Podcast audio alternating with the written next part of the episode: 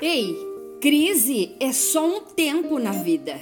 O Senhor está dizendo: Não te mandei eu? Esforça-te, tem bom ânimo. É comum questionarmos em nossa caminhada com Deus, mas saiba, tudo passa. Por isso, não se prenda em situações, expectativas, valores, projetos. Não se prenda. Como nos projetos de segurança, assim é nossa vida. Uma porta se fecha para outra se abrir.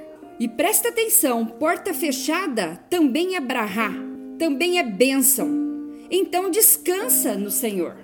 A angústia e o choro não querem dar trégua e insinuam que estamos sozinhos, solitários. Mas não é verdade. O Senhor nos oferece cumplicidade e amizade. Assim, andando conosco, nos vê e nos ouve. Olha o que o salmista e rei e guerreiro Davi disse: Eu, porém, invocarei a Deus e o Senhor me salvará. Isso quer dizer, Davi toma uma decisão. O versículo continua: de tarde e de noite e ao meio-dia orarei e clamarei. Isso significa que Davi toma uma atitude e ele ouvirá minha voz. Significa que Davi sabe em quem tem crido. Livrou em paz a minha alma da peleja que havia contra mim, pois havia muitos comigo. Salmo 55, 16 a 18, nesse final ele testifica: livrou-me a minha alma.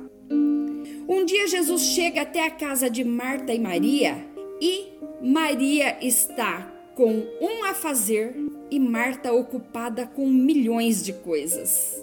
E ela reclama, porque Maria não vai ajudar. Aí Jesus vira para ela e fala assim: Marta, Marta, Estás ansiosa e fadigada com muitas coisas. Mas olha, Marta, só uma é necessária. Lucas 10, 41. Você pode ler o texto. Agora, tem muita coisa que nos faz dar ouvidos a vozes que te trazem péssimas sensações. Então, vamos parar, parar de dar ouvido a essas vozes.